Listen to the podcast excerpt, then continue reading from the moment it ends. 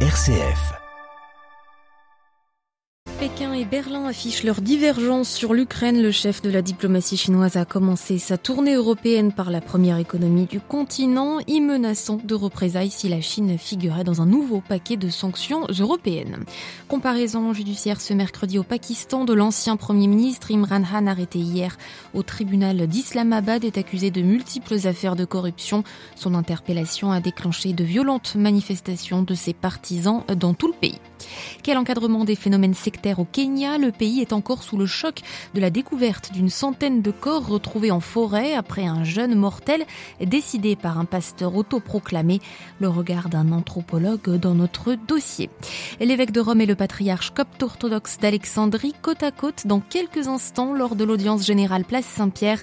Image écuménique très symbolique en ce 10 mai, journée de l'amitié entre chrétiens coptes et catholiques. Radio Vatican, le journal Delphine Allaire. Bonjour, la Chine affiche sa stratégie de médiation en Ukraine depuis Berlin. Le chef de la diplomatie chinoise a annoncé hier que Pékin enverrait bientôt un représentant spécial pour les affaires européennes en Ukraine, mandaté pour des négociations directes. L'Allemagne, première étape du déplacement du ministre chinois des Affaires étrangères, qui doit se rendre encore euh, ensuite en France et en Norvège. Qin Gang en a profité pour menacer l'UE de représailles en cas de sanctions contre des entreprises chinoises. Berlin, Delphine Nerbolier. La visite de Kim Gang était censée préparer une réunion interministérielle entre la Chine et l'Allemagne pour le mois de juin. Mais c'est surtout le dossier ukrainien qui a été évoqué ce mardi. La chef de la diplomatie allemande n'a pas mâché ses mots comme à son habitude.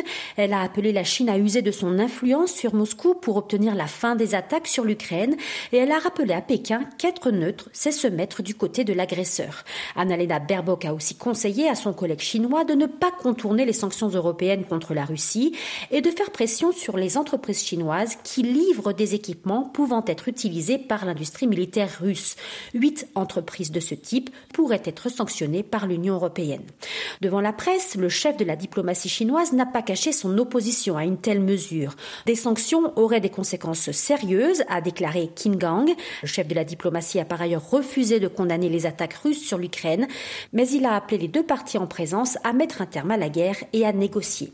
Berlin, Delphine Herbolier pour Radio Hier, 9 mai, jour de l'Europe, les États-Unis annoncent le déploiement d'une nouvelle aide militaire à Kiev, 1,2 milliard de dollars, aussitôt salué par Volodymyr Zelensky. Enveloppe incluant notamment des munitions pour les systèmes anti-drones ainsi que des obus d'artillerie américains. Cette nouvelle tranche porte à plus de 36 milliards de dollars l'aide militaire totale des États-Unis à l'Ukraine. L'Ukraine où les combats à Barmout dans l'Est font rage sous ces dernières heures. Les combattants du groupe Wagner y ont intensifié leur assaut. Cette nuit, 25 missiles de croisière tirés par la Russie ont été interceptés par la défense aérienne ukrainienne. Des frappes de roquettes qui ont emporté hier sur le front un jeune journaliste français de 32 ans, Arman Soldin, né à Sarajevo, coordinateur vidéo de l'AFP en Ukraine, passé quelques années par Rome. Prière et pensée à ses proches. Réouverture imminente des ambassades saoudiennes et syriennes à Damas et Riyad.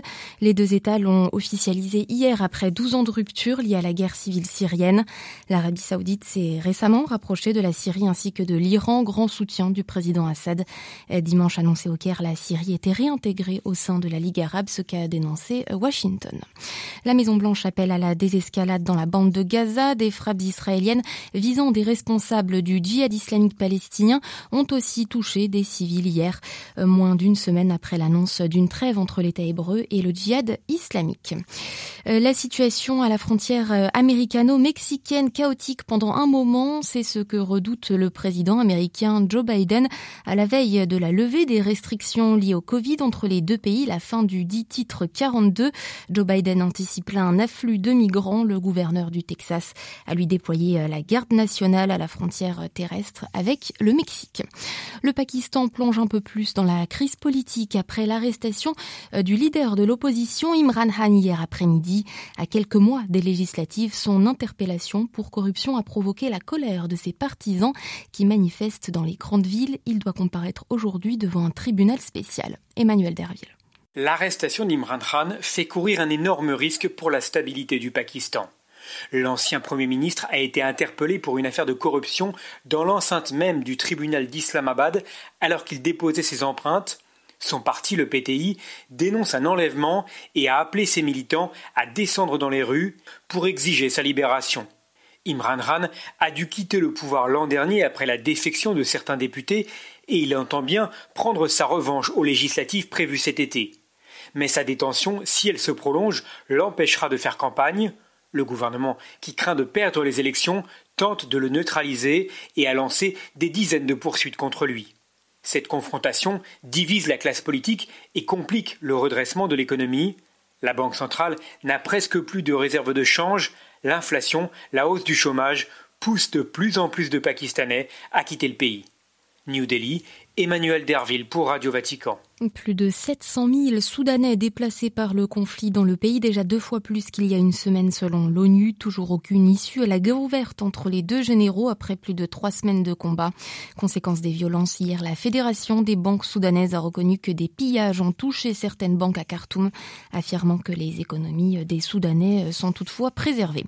En visite au Botswana, le président congolais critique la force régionale déployée dans l'est de la RDC.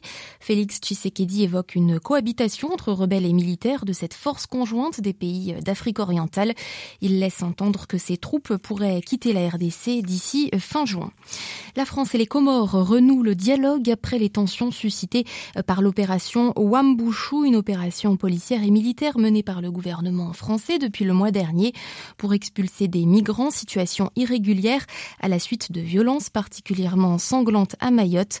Au cours des deux derniers jours, des entretiens bilatéraux se sont déroulés au plus haut niveau, avec un résultat, l'annonce du rétablissement des liaisons maritimes entre Mayotte et les Comores. Marie-Christine Bonzon.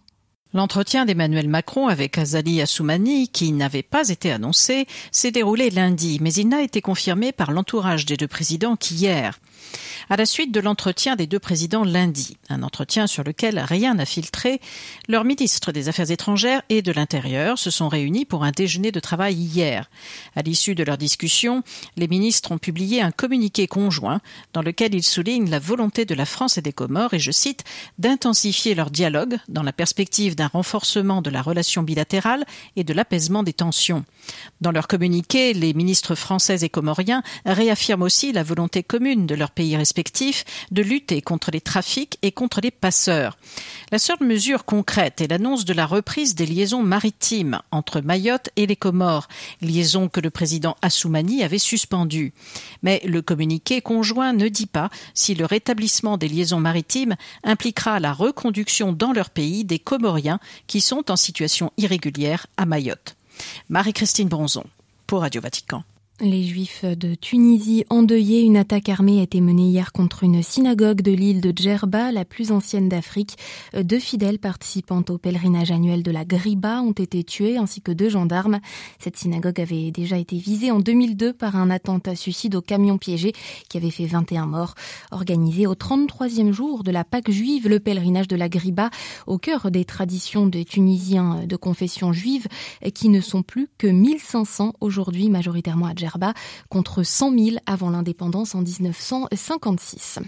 Journée de l'amitié entre coptes orthodoxes et catholiques ce mercredi en mémoire de la rencontre historique entre Paul VI et Shenouda III en 1973. C'était la première entre un pape et un patriarche copte orthodoxe depuis le concile de Chalcédoine au 5e siècle.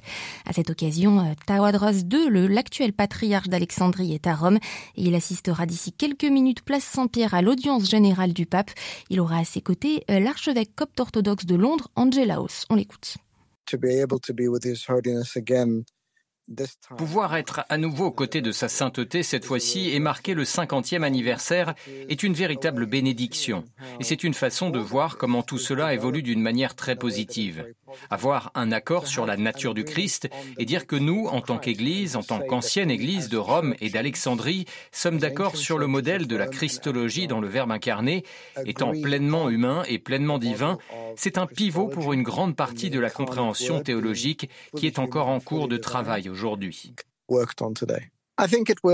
Je pense que cette rencontre conduira à une plus grande coopération et à une meilleure compréhension.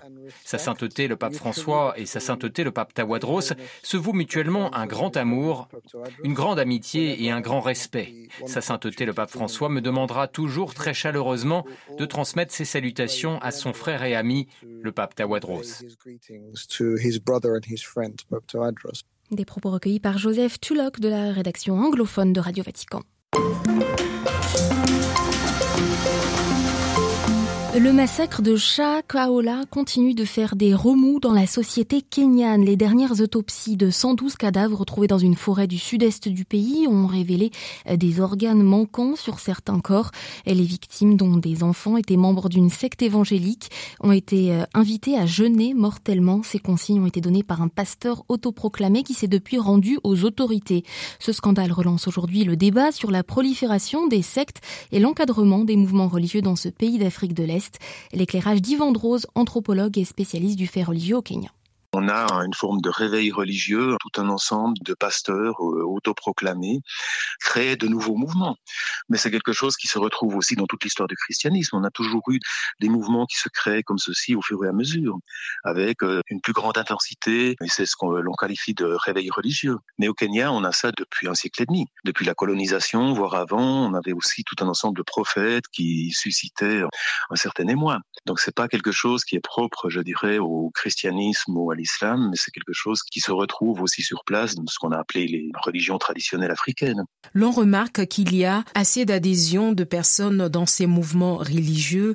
Qu'est-ce qui motive autant d'adhésion et quel est euh, le message donné dans ces églises? De mon point de vue, il y a quand même, comment dire, une perspective très désabusée sur l'avenir au Kenya parmi les gens, en raison du système euh, sociopolitique kidnappé par des élites, euh, par des autocraties ou des familles qui dominent le Kenya depuis l'indépendance et qui à chaque fois pillent l'État avant de changer de président. Donc on a affaire à une, des pratiques tellement récurrentes qu'il n'y a plus beaucoup d'espoir d'un changement politique.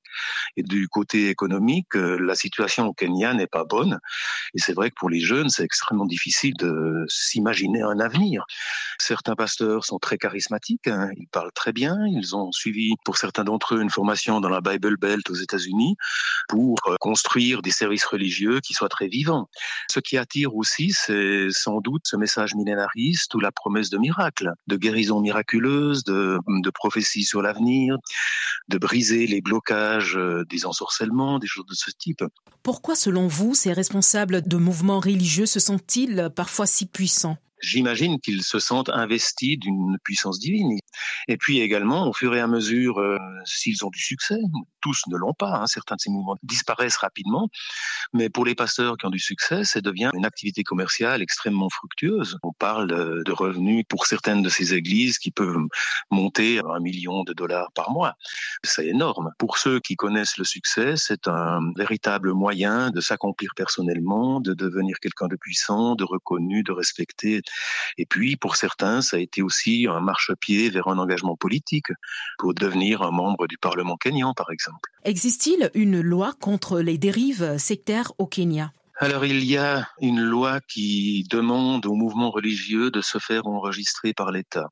Mais euh, certains de ces mouvements, je crois qu'on articulait les chiffres de 8000 en 2013 ou par là autour, ont été enregistrés et on parlait qu'il en restait euh, en tout cas autant qui avaient déposé une demande. Donc il y a un retard dans les enregistrements et de très nombreux mouvements religieux ne souhaitent pas se faire enregistrer. Ça implique de devoir euh, graisser la patte, si vous passez l'expression, à différents fonctionnaires. Donc c'est relativement coûteux. Et puis ensuite, ça apporte une reconnaissance officielle, mais guère plus. Maintenant, avec le scandale que suscite cet événement horrible. Les politiciens kenyans parlent maintenant de mettre en place des lois plus euh, sévères. Mais s'ils parviennent à un accord, encore faudra-t-il pouvoir les faire respecter. Je ne vois pas la police kenyane pouvoir euh, contrôler les centaines de mouvements religieux qui existent au Kenya, ou les milliers parce qu'il y a aussi tout un jeu sur la liberté religieuse. Donc, comment voulez-vous interdire un mouvement religieux, en laisser d'autres, et puis ensuite il y a tout un jeu politique entre l'opposition et le gouvernement qui risque de se développer. Donc, euh, je vois assez mal le gouvernement kenyan pouvoir euh, intervenir dans des services religieux, fermer des églises, etc. Sauf dans les cas euh, criminels, ça c'est clair. Interrogé par Myriam Sandouno, Yvan Drose, anthropologue à l'IHEID de Genève, spécialiste du fait religieux au Kenya, était ce matin l'invité du dossier de Radio Vatican.